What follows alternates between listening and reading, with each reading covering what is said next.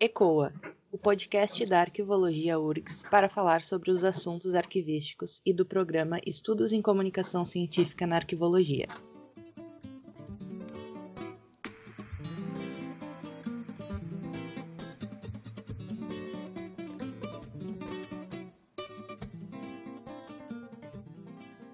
Eu sou a Victoria Firmino.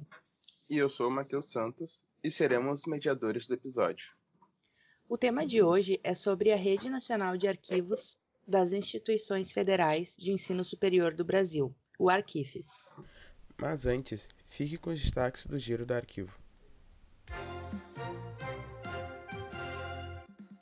Olá, eu sou Letícia Gaiardo e trago para vocês hoje os destaques do Giro do Arquivo, edição 117.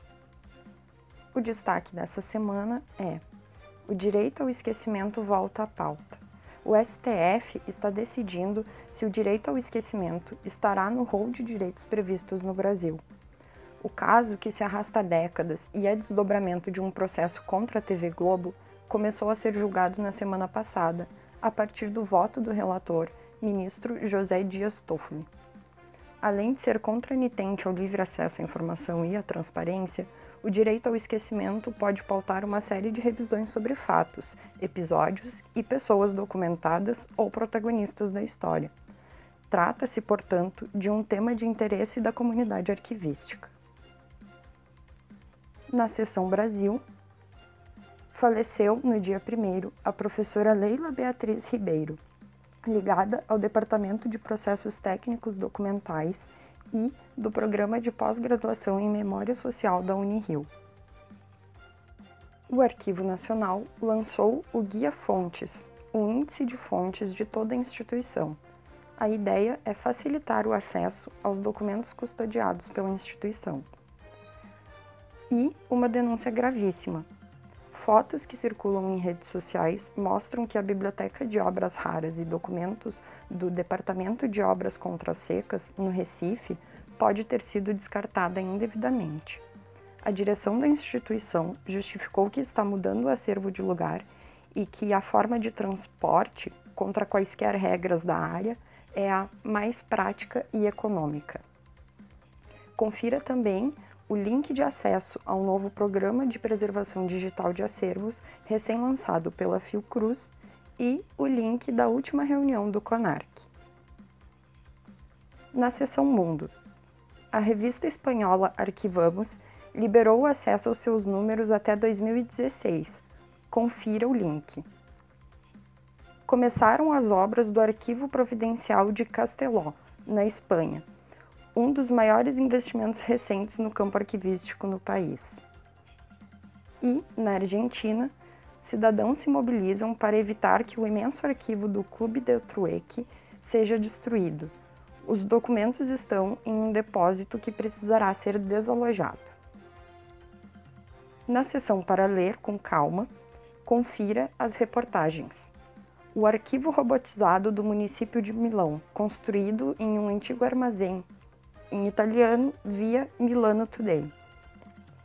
O vasto arquivo de fotos escondidos dentro de uma mina de calcário fria e fortemente protegida em inglês via Atlas Obscura. E existe um negócio lucrativo que alimentou o mega vazamento de dados, em português via UOL. E na seção para ver com calma, o podcast, um podcast abre baú de fã de João Gilberto, que encontrou pérolas do pai da bossa nova, via Folha de São Paulo. E por fim, confira a digitalização de livros e documentos realizados pelo Internet Archive. Estas foram as principais notícias da semana na área dos arquivos. Tudo isso e mais você confere no Giro do Arquivo. O Giro é publicado todas as terças, receba grátis em seu e-mail. Para mais informações, acesse nossas redes sociais. Siga arroba Giro da Arquivo no Facebook, Instagram ou Twitter. Lá você encontra o link para assinar o nosso boletim e receber o que é notícia no Brasil e no mundo da arquivologia.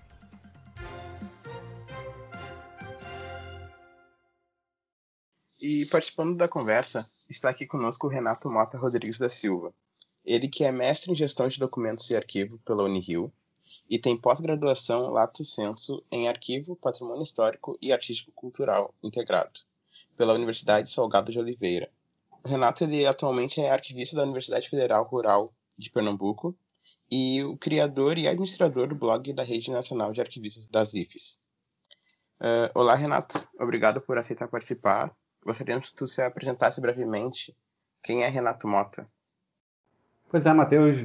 É, obrigado pela, pelo convite é, e um alô aí para todos os estudantes de arquivologia da Universidade Federal do Rio Grande do Sul, a URGS.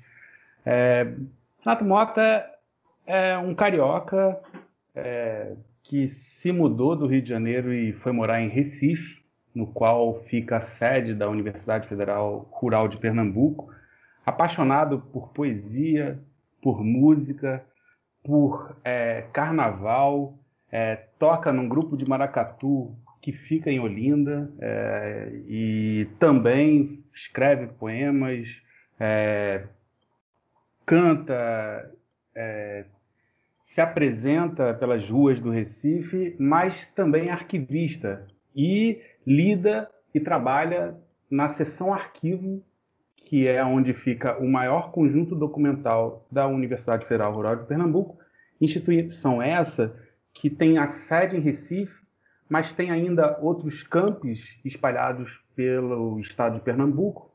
A, a, nossa primeira unidade acadêmica fora de Recife é Garanhuns. A gente também tem uma unidade que fica no sertão, no agreste pernambucano. A gente tem uma outra unidade acadêmica que fica em Serra Talhada, cidade essa que é onde nasceu Lampião e que fica no sertão pernambucano. Além disso, a gente tem uma outra unidade acadêmica que fica aqui na região metropolitana do Recife, bem próximo ao Porto de Suape, que é, fica na unidade que é a unidade acadêmica do Cabo de Santo Agostinho, e além disso, a gente tem ainda um colégio agrícola, um colégio técnico agrícola, que é o, é, o CODAI, o Colégio Dom Icas.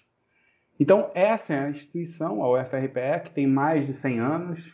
É, por ser rural, ela tem, ela surgiu com viés de agronomia veterinária e o, a, o conjunto documental que ela produziu, a gente está conosco, está sob a nossa guarda e é num grande galpão. Então a gente tem um, um, vasto conjunto documental que vai desde registros administrativos, assentamentos de alunos, assentamentos de servidores, docentes é, e técnicos, técnicos administrativos, bem como alguns registros de alguns centros acadêmicos, é, como de agronomia, veterinária, ou seja, uma vasta documentação administrativa e, e que está sob a nossa guarda.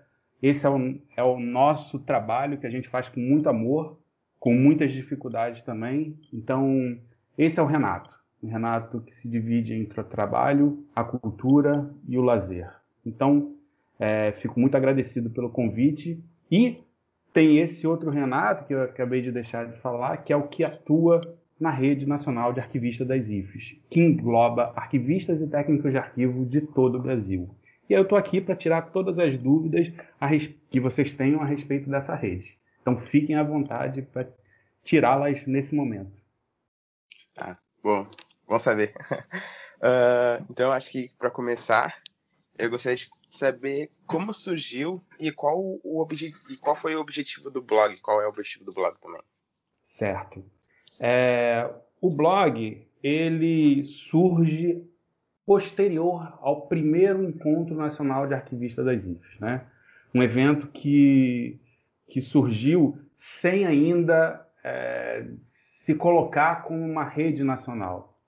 Ele foi criado esse encontro para a gente discutir os problemas que nós vivenciávamos, é, sobretudo porque o Arquivo Nacional conduzia construção de uma proposta de um instrumento de gestão dos documentos da atividade fim, que é o plano de classificação e tabela de temporalidade e destinação de documentos de arquivo da atividade fim das IFES.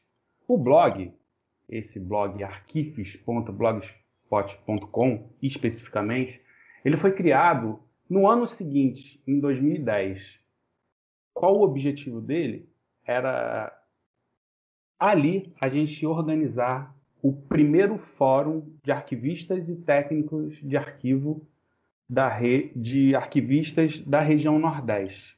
Então, ele serviu para a gente é, colocar a programação, é, ir informando antes do evento como é que se fazia para se inscrever.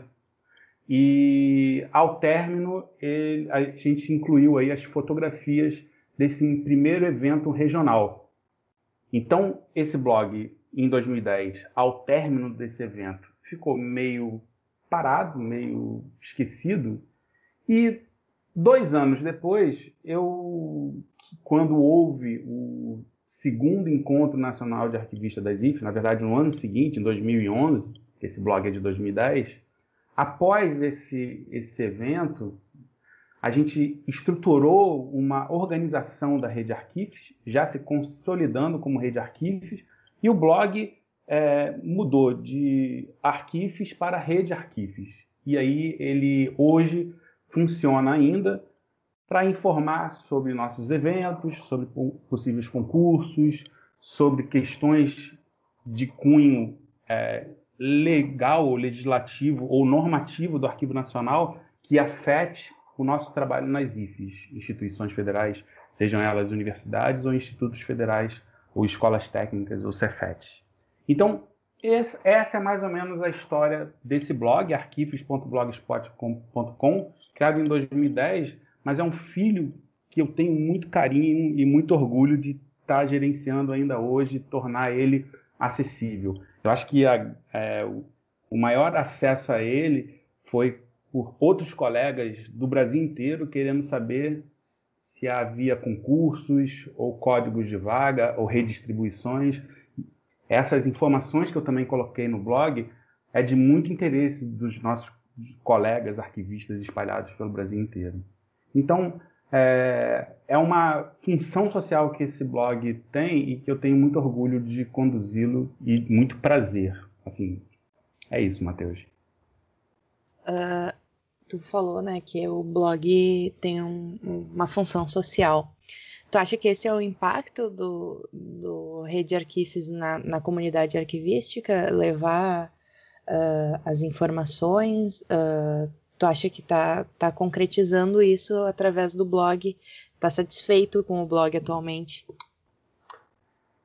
Tô, tô muito satisfeito, mas eu poderia estar tá mais satisfeito se é, eu, que é, eu tenho um, um hábito é, é, pela manhã que é de abrir o Diário Oficial da União e fazer pesquisa.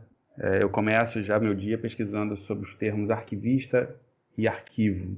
É, numa conjuntura diferente, apareciam é, códigos de vaga, redistribuição e até editais de concurso.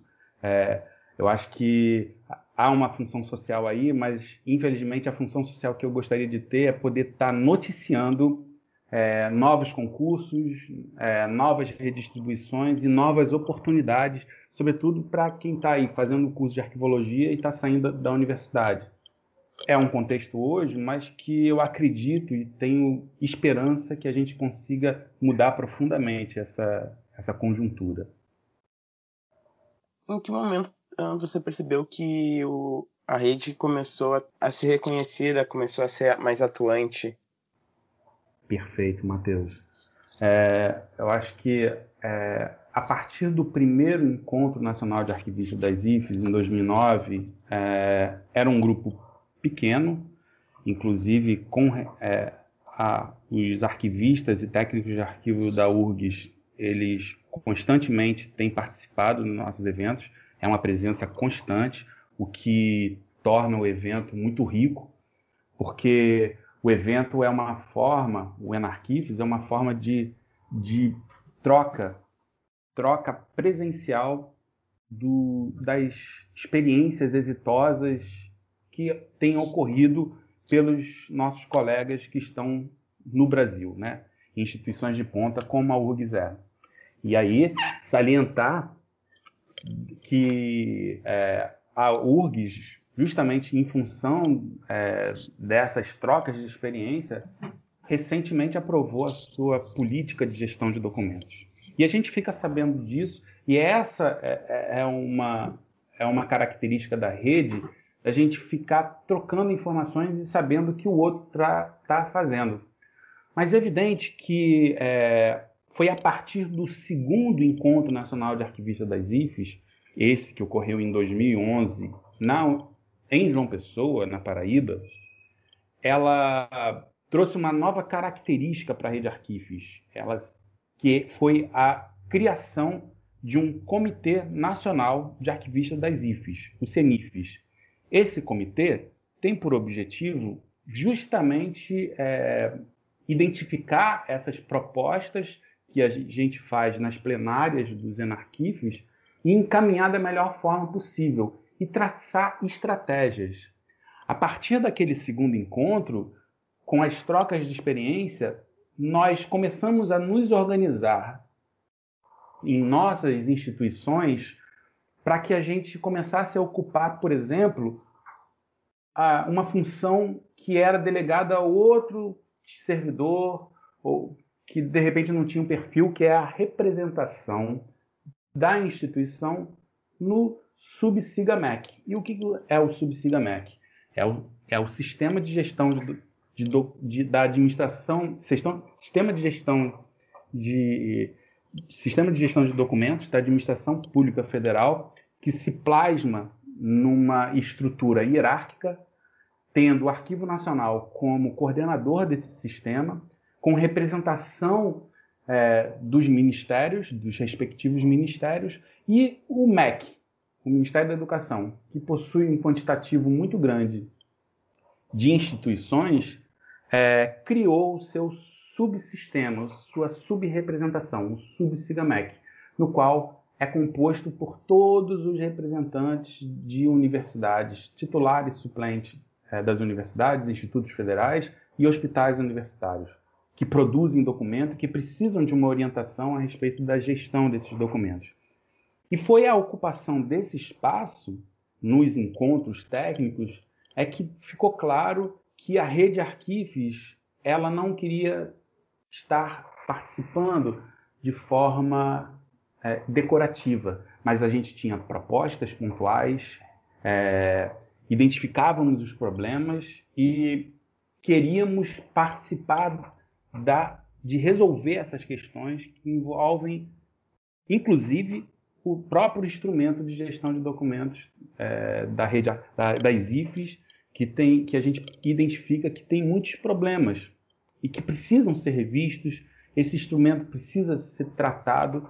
E, digo mais, hoje a rede Arquifes ela tem oito grupos de trabalho, oito GTs, que discutem desde a política é, institucional, quanto classificação, quanto RDC-ARC, quanto é, repositório arquivístico é, e é, capacitação em meios digitais, os memoriais. Então, tudo isso faz parte desses oito GTs que estão trabalhando desde o último encontro e buscando apontar é, soluções então a rede Arquifes hoje, pela, pelo amadurecimento que ela teve, ela hoje é mais que reconhecida. Ela é, tem ali no, no, Congresso Nacional de Arquivologia, por exemplo, evento organizado pelo FENARC e associações é, regionais de arquivologia, a gente tem um espaço garantido que é,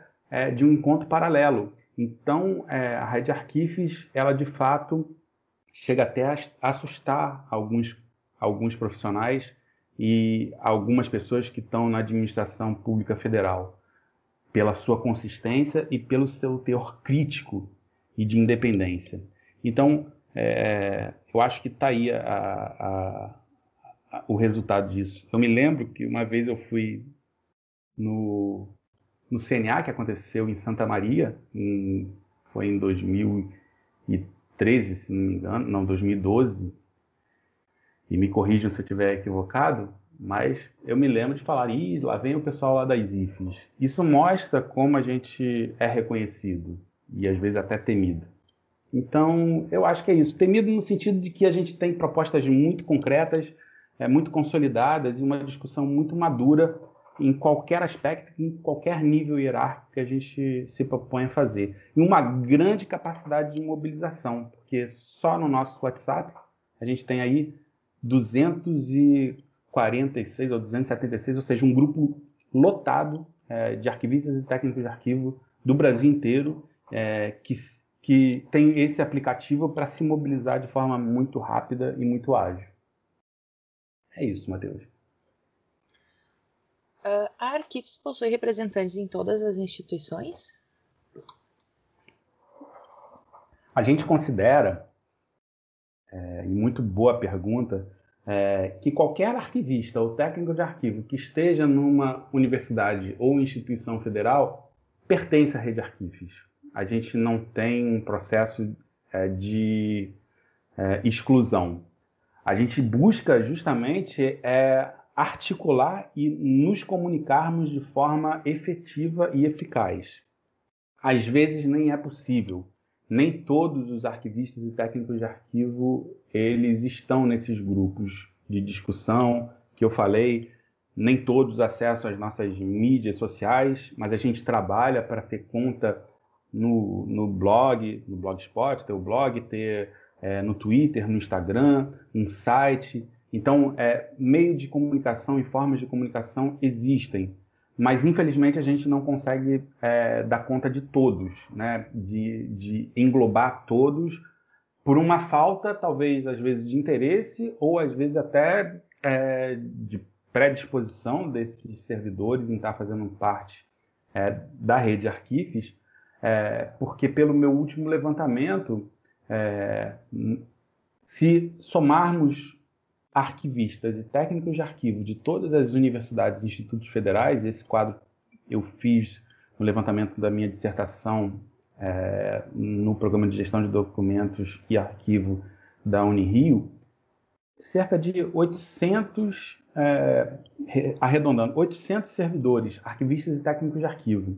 Nem todos os técnicos de arquivo têm a formação em, arquivi, em arquivologia, mas nós temos esse dado. E quando aparece, a gente nos nossos eventos, a gente recebe de braços abertos e integra da melhor forma possível.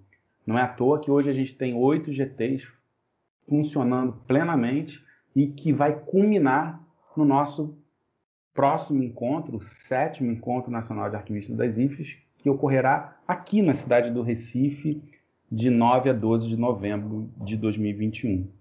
E o nosso evento não é só para arquivistas e técnicos de arquivo, a gente não faz essa distinção. Qualquer outro servidor de universidade pode participar, qualquer outro é, representante de arquivo pode se inscrever no nosso evento, o nosso evento não é fechado. É claro que a gente dá prioridade no processo da plenária final de que efetivamente esses profissionais, arquivistas e técnicos de arquivo, é que tem o direito de ter o voto.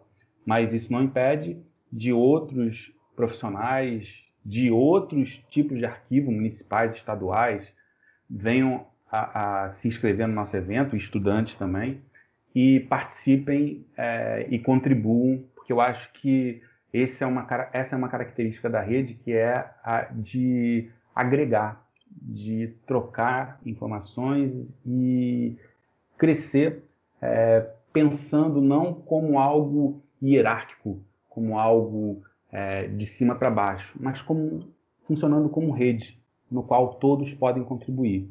Então, eu acho que, que esse é um diferencial nossa, da nossa organização, do, da nossa, desse nosso movimento que completou 10 anos e estamos aí chegando nos 12 anos é, porque surgiu em 2009, então a gente está com 11 anos já aí de rede arquivos. Ah, bom, acho que falando talvez um pouco da organização da rede, uh, em 2011 uh, foi criado o Comitê Nacional de Arquivistas das IFES.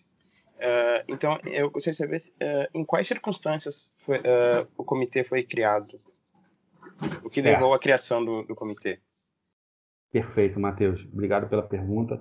É, o comitê foi criado é, porque a gente saiu daquele evento de 2009 com uma série de preposições, que foi a Carta de Goiânia, é, no qual a gente tem, tinha ali, recomenda-se é, é, cerca de, são 31 pontos que a Carta de Goiânia tem, com recomendações, é, propostas e diretrizes, mas que efetivamente quem é que conduziria é, a sistematização para que aquelas aquelas propostas que foram debatidas e aprovadas em plenária pudessem ser encaminhadas é, aos órgãos competentes ou levados em consideração. Para isso, a gente sentiu a necessidade de que houvesse pelo menos uma, uma, uma diretoria, um, um, um comitê que pudesse conduzir isso. E aí, naquele momento, a gente estruturou de forma muito simples. É, os, era um evento, e o de 2011 lá em João Pessoa, com muitos participantes. Então, em um dado momento lá na plenária, a gente dividiu pelas regiões, cada um foi para sua região. Então, quem era da região norte se juntou, nordeste se juntou, sudeste se juntou, sul se juntou, e cada um elegeu dois representantes. Então, essa era a composição, essa é a composição do CENIFES. Dez representantes, dois por cada região. Na gestão anterior do CENIFES, a que foi feita logo, foi eleita logo após o nosso é, quinto Encontro Nacional de Arquivistas das IFES, que por acaso aconteceu aí na, no Rio Grande do Sul, na nossa na co-irmã de vocês, a FURG, a Universidade do Rio Grande, e os representantes acharam importante é, estruturar o CENIFES por funções. E aí eles fizeram a proposta de ter um, um secretário-geral, um coordenador de comunicação, um coordenador de articulação, um coordenador para os grupos de, de trabalho. Então, cada é, aqueles representantes é, perceberam essa importância e mais ainda é, identificaram que deveria ter um regimento para que a gente pudesse ter a, a, plena consciência e perspectiva dessa organização dos CENIFES, né? do Comitê Nacional de Arquivistas das IFES. E assim foi feito. No último encontro que ocorreu, é, estamos em 2019, na Universidade Federal de Goiás, é, o último Enarquifes ocorreu lá, foi o sexto Enarquifes, e a gente aprovou esse regimento do CENIFES, e hoje a gente tem aí é, a rede Arquifes não deixa de ter essa representação regional, então a garantia de pelo menos um representante em, uma, em cada uma das cinco macro-regiões é, que é, do Brasil, mas ocupando esses cargos. Então, hoje eu, eu participo novamente do CENIFES e sou o coordenador de comunicação da rede Arquivos. Então, é, dessa forma, é, fica mais segmentado e mais é, fácil da gente saber qual é a atribuição de cada um é, quando se propõe a ingressar nesse comitê, o CENIFES. E aí eu acho que agora nossos trabalhos também refletem um amadurecimento dessa organização social. Nós agora sabemos quais são as atribuições do CENIFES, para que ele foi criado e quais as suas finalidades. E aí, dessa forma, é muito mais fácil de outros arquivistas e técnicos de arquivo visualizarem e, e sentirem o efeito desse nosso trabalho que se iniciou desde 2019 e que per vai perdurar até o nosso próximo evento, que vai ser em novembro, e dali vai ser eleita uma nova composição de CENIFES para dar continuidade a esse trabalho que está sendo desenvolvido.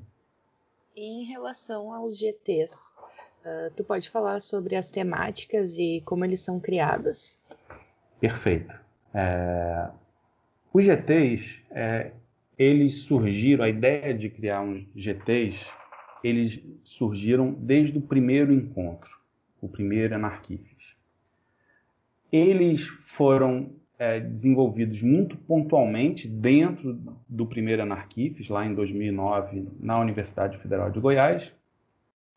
A gente percebeu, é, do primeiro para o segundo, é, que é, os grupos de trabalho eles tiveram também e foram abordados, mas a gente estava muito mais naquele segundo evento discutindo e identificando é, a importância do, por exemplo, é, o, da Carta de Goiânia e a necessidade de uma organização.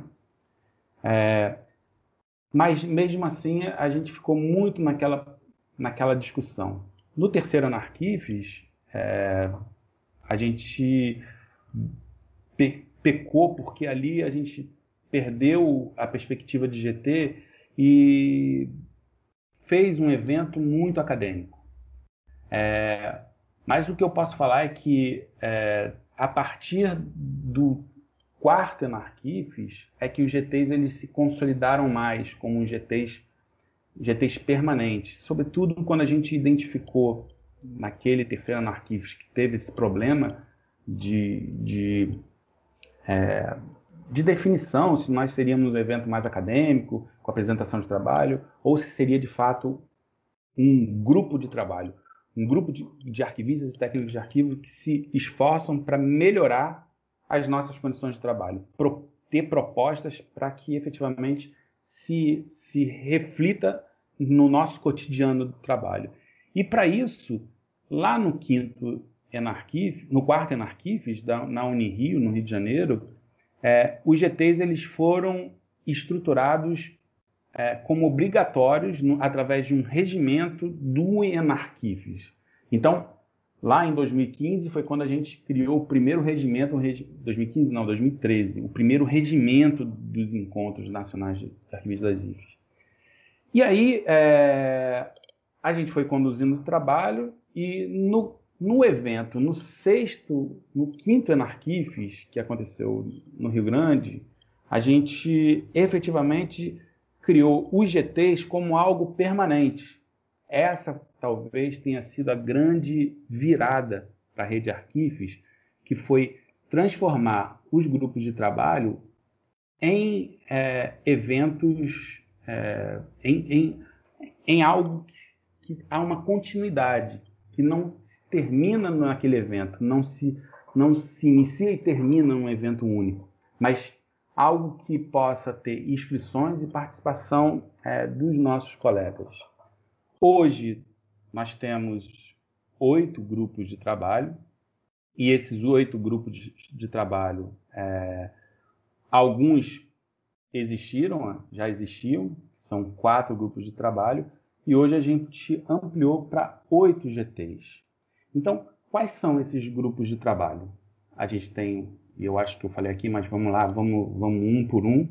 É, a gente tem o GT de classificação, a gente tem o GT de é, políticas arquivísticas institucionais, a gente tem um GT de memória, a gente tem um GT de é, RDC-ARC, a gente tem um GT sobre capacitação em mídias digitais, a gente tem um GT sobre assentamento funcional digital, a gente tem um GT sobre é, diplomas digitais, e eu acho que eu falei todos. Sim, eu acho que eu falei todos, ou está faltando um, não sei. Mas são oito grupos de trabalho e que cada, um, cada representante de uma universidade está responsável por ele, o que dá essa continuidade. E além disso, existe uma pessoa, uma arquivista do, do CENIFES, a Cássia Riso, da Universidade Federal do Espírito Santo, responsável pela articulação desses grupos de trabalho, pela condução. Ela coordena como esses grupos de trabalho estão se desenvolvendo, se eles, se elas, se eles estão cumprindo o seu papel. Então, o GT funciona dessa forma. Como que é definida a criação uh, de GTs e quais são as temáticas que, é, que fica definida assim, quem define e como, como que fazem? Então, é, na verdade, eu acho que os GTs eles, eles surgem muito da nossa demanda, na, de, na demanda profissional, na, na, demanda da rede Arquifes. Então, é, algo que compete a nós é discutir o código de classificação e tabela de temporalidade. E aí, é, hoje nós temos um, um, um, GT de o GT de, de classificação, ele discute tanto a parte teórica quanto levantamentos é, e dados de como é que está a gestão de documentos, a classificação e como esses instrumentos estão sendo é, desenvolvidos e estão é, sendo é, conduzidos por cada arquivista. Então, essa é uma demanda é, primordial para a gente, a questão da classificação de documentos. Por isso, a gente sente a necessidade de ter um GT. A gente sentiu a necessidade de criar um GT novo, que é para justamente discutir política arquivística. Como formular a política arquivística, o que é política arquivística, é, há e existe política arquivística no âmbito das IFES, e como é que está o sistema é, e essa, essa política arquivística nacional, é, sobretudo para a administração pública federal. Então a gente sentiu também a necessidade de se criar uma, um grupo de trabalho sobre isso. A Andrea da FURG, que é professora e também arquivista, ela está responsável pelo, pelo outro GT, já, ah, sim, foi, eu acho que eu esqueci de falar dele, que é o, sobre o Atom. E aí, é, Andréa, já é o segundo ano de, de, segundo período de funcionamento desse GT, mas a gente já está compreendendo, sobretudo pelos trabalhos do GT, que esse pode, inclusive, se encerrar ou fazer parte de um GT maior. Então, é, é um, um assunto, é uma temática que é, a gente desenvolveu, a gente produziu é, questões e propostas para esse tipo, esse GT, mas que ele não tem uma perspectiva de continuar, porque ele vai se encerrar, porque, porque o GT Atom é muito específico, é muito pontual. Então, é, as configurações e as demandas dos GTs, elas envolvem o que a administração pública federal tem pensado para os arquivos e para as instituições, sobretudo as instituições federais de ensino superior, mas também o GT reflete um pouco dos nossos anseios, das nossas demandas, sobretudo é, nas legislações e, e, as recomendações arquivísticas que o Arquivo Nacional pontua, e, e, a, e eu acredito que é, a rede Arquifes ela tem e teria extrema, uh, extrema amadurecimento para, inclusive, estar tá participando do, do CONARC, de estar tá contribuindo no Conselho Nacional de Arquivos. Mas, como nós não somos uma entidade jurídica, a gente não tem um CNPJ, a gente não é uma associação, a gente é uma rede e que não, não tem essa formação ou essa estrutura legal que poderia ser caracterizado como uma entidade jurídica que participaria é, do, do CONARC através de associação, porque a gente seria uma associação ou não? É, uma, é um questionamento. E esse, debate sobre é, um ente jurídico será pontuado no nosso próximo evento. Mas, mas isso também gera uma discussão, e uma discussão que ocorre na plenária, mas é uma discussão que não caberia a um, a um grupo de trabalho. Então, o grupo de trabalho ele tem justamente essa função de tentar é, tornar um tema, uma temática, como algo que a gente consiga aprofundar e debater e, e apresentar de forma consistente no sentido da, da respostas, é, sobretudo no âmbito das universidades e institutos federais, sobre demandas que às vezes sozinho a gente não conseguiria dar conta. Tem um escritor é, gaúcho chamado Érico Veríssimo. O Érico Veríssimo tem uma obra que é O Tempo e o Vento, e condensando assim no, no, na obra Arquipélago, ele vai descrevendo durante um texto longo que nós somos ilhas. E essas ilhas, elas estão em processo de erosão, elas estão em processo de desaparecimento. Mas por sermos ilhas, é fundamental a gente saber criar pontes.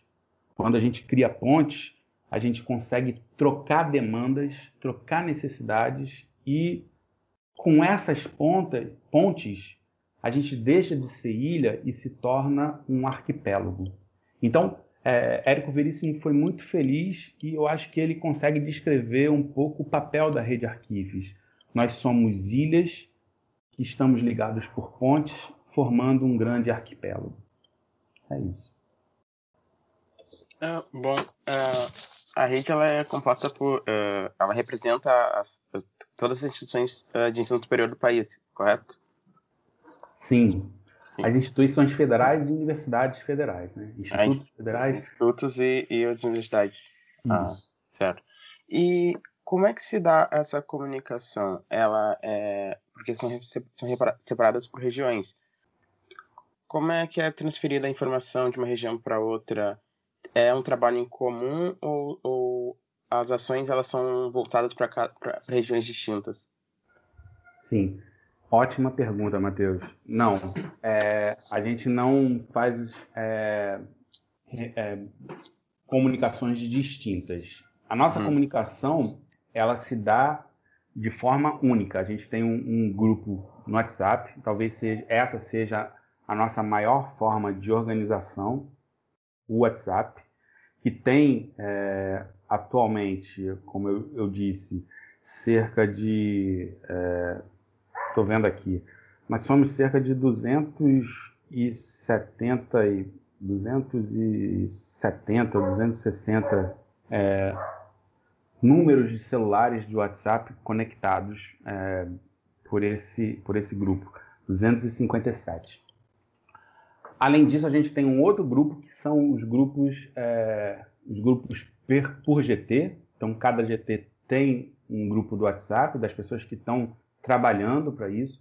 A gente tem um outro grupo do WhatsApp que engloba os representantes dos CENIFs, do Conselho Nacional de Arquivistas das IFES, e a gente faz essa divulgação pela internet, colocando informações no site, no blog, no Twitter, no Instagram. É, aliás, essas algumas comunicações nossas perpassam a rede Arquifes, né? ou esses representantes de arquivistas das IFES. É, qualquer um pode ir lá seguir o perfil Arquifes no Instagram e vai saber das informações, notícias que a gente está é, informando e passando.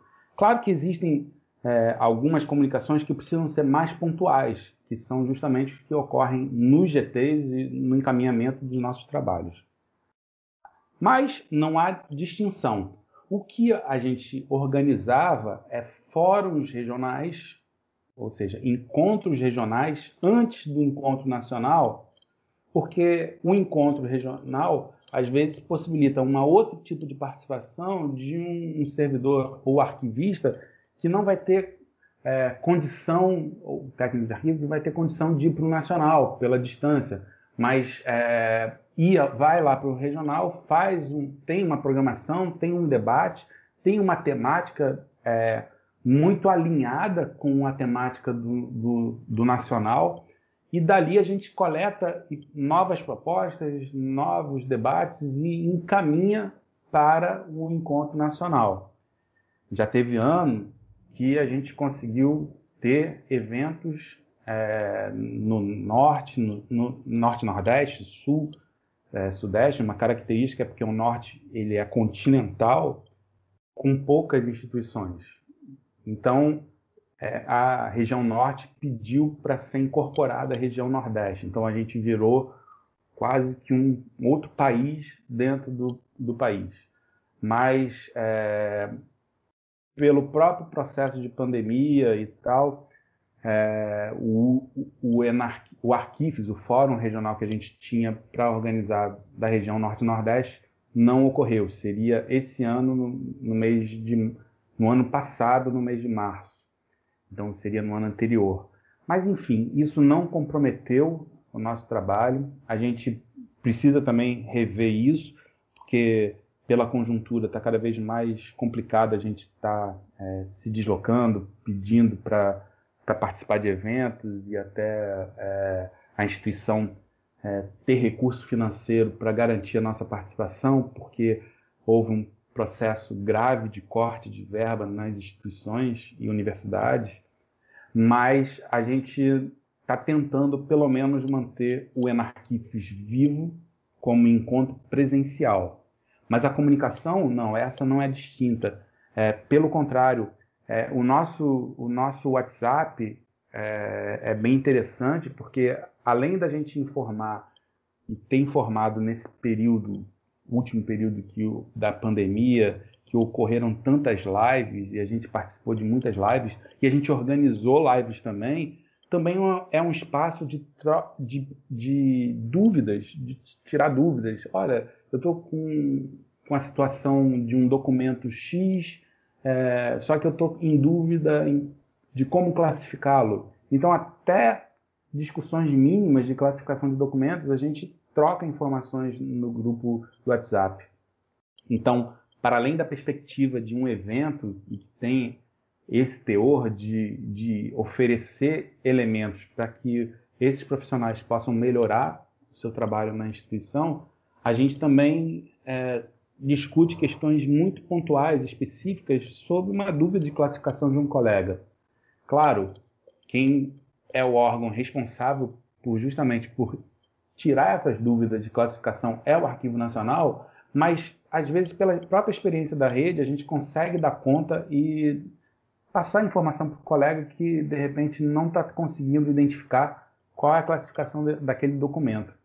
Então, nada muito específico, nada muito muito pontual. A gente entende que a rede ela é homogênea, apesar de toda a diferença que há de formação de curso de arquivologia é, do Brasil e, e como os cursos estão estruturados e como a quantidade de servidores numa instituição é, de, ela, ela reflete uma melhor gestão de documentos em uma instituição que possui poucos profissionais, ou às vezes um, uma instituição com pouco profissional consegue fazer um, um, bom trabalho. Então a gente tem essas, essa, essa heterogene, heterogeneidade em relação a, a, como é a composição dos arquivos nas IFs. Algumas são órgão suplementar, outras são só uma seção subordinada ao protocolo, e existe isso.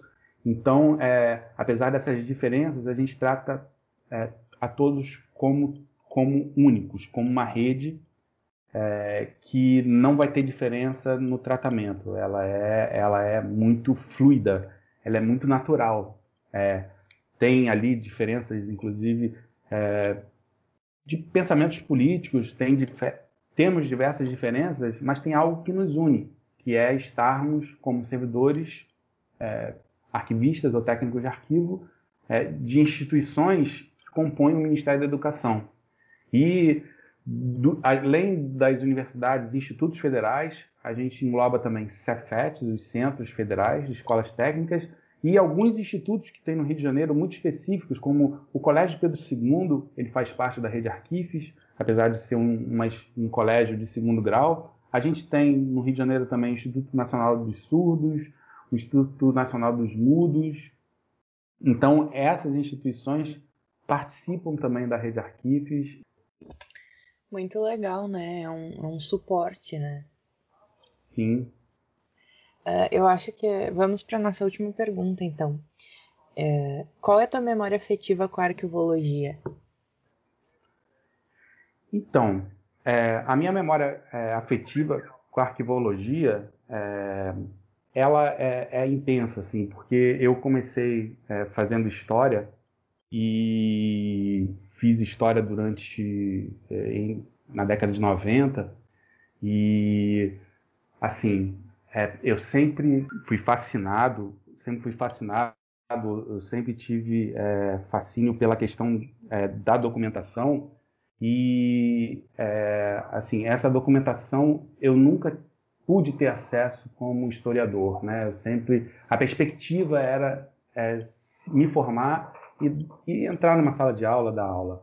É, em compensação, a, o, a arquivologia ela me possibilitou lidar com essa documentação. E uma das minhas primeiras, meus primeiros trabalhos foi no, no IFAM, no Instituto do Histórico do Patrimônio Histórico Artístico Nacional, e eu pude ter acesso é, a documentos que e trabalhar com aqueles documentos, dando acesso, evidente, mas lidando com uma documentação que talvez como professor de história eu teria que tirar um tempo para acessar e não teria é, essa experiência de acessar esse, essa, esse grande acervo. É, e uma curiosidade lá no IFAM é que, como um dos, dos presidentes do IFAM foi o Carlos Dumont de Andrade, no livro do tombo, que eu pude ter acesso, é, existem tombamentos que o próprio Carlos Dumont de Andrade ele registrou no livro do, do tombo dos nossos sítios é, históricos que o Brasil tem. Então, essa memória afetiva, é, ela vai além de, dessa percepção e de experiências. Quando a gente encontra um, um, outro colega, um arquivista de outra região, a gente adora falar, conversar, é, tirar dúvidas a respeito do, do, do, que, que, do que, que eles estão fazendo e trocar informações. Então, é, essa memória afetiva, ela vai do período enquanto eu fui estudante de arquivologia e a memória afetiva é, de ter tido a oportunidade de estar tá morando aqui em Recife, que era um sonho que eu tinha, é, e a arquivologia me permitiu esse sonho de morar numa cidade que eu sempre tive vontade de morar, não desmerecendo a cidade do Rio de Janeiro, mas eu também tenho uma memória muito afetiva com a cidade, me permite é, fazer arte, fazer cultura e compreender que o arquivo também é um aparelho de cultura. Ele está inserido como um elemento cultural. E não é à toa que o arquivo permite que a gente participe, por exemplo, é, de eventos e representações, como o próprio Conselho Nacional de Política Cultural, que é, pôde que, no qual a gente pôde contribuir e estruturar o que a gente chama de, de plano setorial para os arquivos enquanto aparelho de cultura, enxergar no arquivo não somente um espaço de acesso à documentação, mas ele está ligado à cultura à, e à própria identidade é, patrimonial é, de uma cidade, de um estado e de uma nação. Então, essas relações e essas essas, essas simbologias, elas de fato elas complementam tudo que eu, que eu compreendo como memória afetiva de arquivos e centros de documentação. Uh, bom, queria te agradecer, Renato. Uh, muito obrigado por topar conversar com a gente. Tá? E caso queira deixar alguma consideração final, a fala é sua. Certo. Eu acho que tem um, um, um trecho de um, de um poema. É, eu tenho diversos, diversos aqui, mas eu acho que é, é preciso de tudo ousar. É, e eu acho que essa é a mensagem que eu quero deixar para vocês. É, é, preciso de tudo ousar, é, sem medo, é, porque é, o que nos resta. O que nos resta é o desejo e a paixão. O que nos resta é a ação. Então, eu acho que com essa breve mensagem, é, sem nunca ter descanso, que a gente consiga de fato é, compreender que a arquivologia, para além de uma função é, muito é, técnica em alguns momentos, ela tem certos pontos que nos exigem uma capacidade de articulação, de interação, é, de reflexão, de pensar, sobretudo, qual a função que aquele conjunto documental tem e a sua representação. Mais que isso, a sua difusão é fundamental porque difundir os arquivos e o conjunto documental é, é uma tarefa muito importante, essencial para que a gente possa nos reconhecer e compreender todo o processo histórico que uma instituição ou uma região ou um estado ou um país tem. Então, arquivologia tem um, um, mundo, um mundo a ser também desvendado, um mundo a ser produzido enquanto uma ciência. É, a gente precisa é, de mais contribuições, é, de novas visões a, a respeito é, de, da arquivologia enquanto ciência, mas a gente precisa também lidar com essas, essas novas perspectivas que a sociedade coloca, como, por exemplo, como é, a documentação digital ela precisa ser preservada, ela precisa ser é, garantida para que novas gerações possam ter acesso é, aos documentos que são produzidos hoje. Então, a gente tem muito desafio pela frente. É, eu acho que a arquivologia é uma profissão do futuro, é uma profissão que precisa garantir esses registros. A gente não trabalha simplesmente com documentos, mas com registros. E esses registros, cada vez mais, a gente percebe que é demandado. Por quê? Porque há uma geração que já nasceu com é, a internet é, em voga, né, a internet disponível, e cada vez mais a gente percebe que os buscadores eles exigem, estão exigindo um, que seja mais requintada a, a busca, e para que seja requintada a busca, tem que ter um profissional que vai incluir os elementos, descrevendo a documentação, colocando pontos de acesso, para que essa documentação possa ser acessada, preservada e garantida enquanto é, aparelhos é, e, e, elementos da, da, nossa própria identidade. Então, é, eu acho que a arquivologia é uma ciência do futuro, sim. É, eu acredito muito nela. O que a gente precisa é lutar cada vez mais por ela e estarmos é, em constante é, redes com aquelas pontes que o Érico Veríssimo coloca, para que a gente, de fato, de arquipélago se torne um continente, porque o Brasil é um país continental. Então, é essa mensagem que eu deixo para todos. Nossa, muito obrigada. muito bonito. É, obrigada por falar com a gente também. Vamos encerrando esse episódio. Um projeto da arquivologia da Universidade Federal do Rio Grande do Sul para dar voz à arquivologia e pensar fora da caixa. Até o próximo episódio. Sigam a gente nas redes sociais, arroba ecoa com dois Cs, ponto urgs, e se você gostou, não deixe de compartilhar.